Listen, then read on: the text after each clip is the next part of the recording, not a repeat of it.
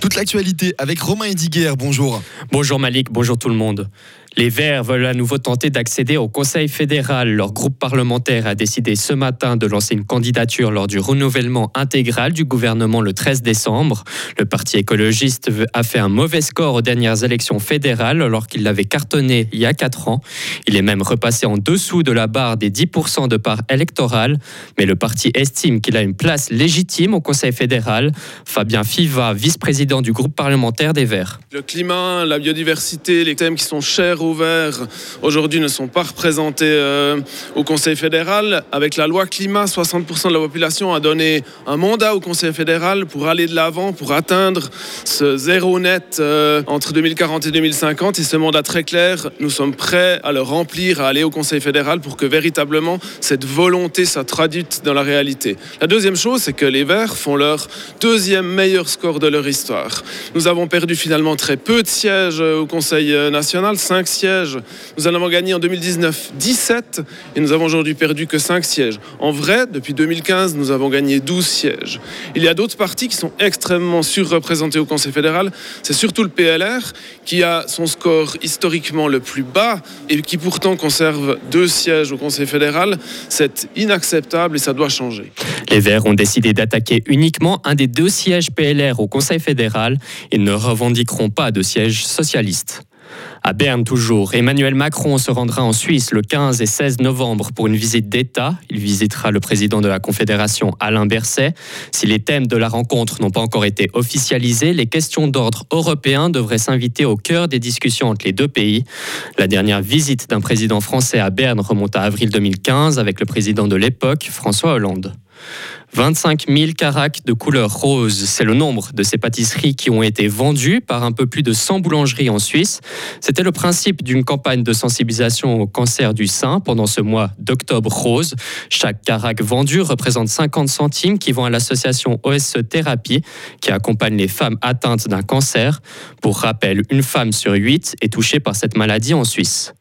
Fribourg propose d'investir localement dans la transition, un projet lancé par la ville qui compte différentes idées, comme par exemple équiper les toits de l'école primaire du Schönberg de panneaux photovoltaïques sur plus de 700 mètres carrés.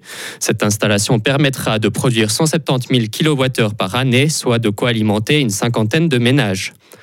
Greenpeace Suisse s'oppose toujours à la construction d'un abattoir de volailles à Saint-Aubin dans la Broye. Hier, l'organisation écologique dénonce la vente d'un terrain par le canton à Micarna, qui est censé posséder le bâtiment s'il est construit. Cette vente date de début octobre et se serait déroulée en catimini et sans communication officielle, selon Greenpeace. À Taïwan, à l'international maintenant, des milliers de gens défilaient hier à une marche des fiertés. Selon les organisateurs, ils étaient plus de 170 000 à prendre part à cette 21e édition, l'occasion notamment de célébrer un texte de loi adopté en mai permettant aux couples de même sexe d'adopter ensemble un enfant. Taïwan est le premier pays de la région à légaliser le mariage gay. Mike Pence retire sa candidature à l'élection présidentielle 2024. L'ancien vice-président des États-Unis a annoncé hier son retrait à l'investiture du Parti républicain réuni à Las Vegas. Après mûre réflexion et prière, j'ai décidé de suspendre ma campagne pour la présidence, a-t-il déclaré. Trois mois, trois morts et des pannes de courant massives en Ukraine. Des centaines de localités se sont retrouvées sans courant hier à Kiev. La raison des fortes intempéries qui ont provoqué des chutes d'arbres et affaibli le réseau électrique. Au total, plus de 1800 maisons dans, dans 16 régions différentes n'ont plus d'électricité. En sport maintenant, défaite de Fribourg-Gotteron hier soir à domicile. Les Dragons ont perdu le choc au sommet qui les opposait aux Zurich Lions.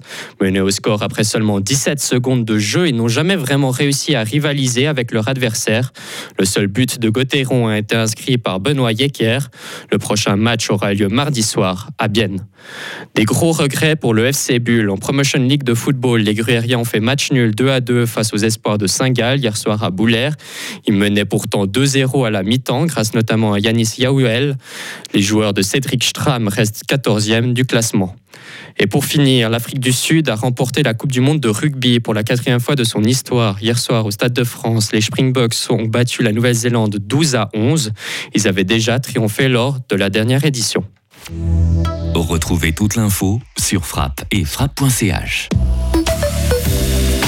La météo sera plutôt ensoleillée aujourd'hui malgré des passages nuageux, surtout le long du Jura. Quelques gouttes ne sont pas exclues d'ailleurs dans ces mêmes régions. Niveau température, maximum de 14 degrés aujourd'hui, minimum de 7 et même 18 peut-être si vous êtes en Valais et dans le Chablais avec du faune relativement fort. Le début de semaine prochaine sera plutôt nuageux avec demain lundi des nuages et des éclaircies en matinée.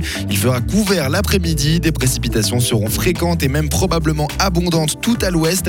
La limite pluie-neige s'abaissera de 2500 à 1800 mètres avec des températures de maximum 15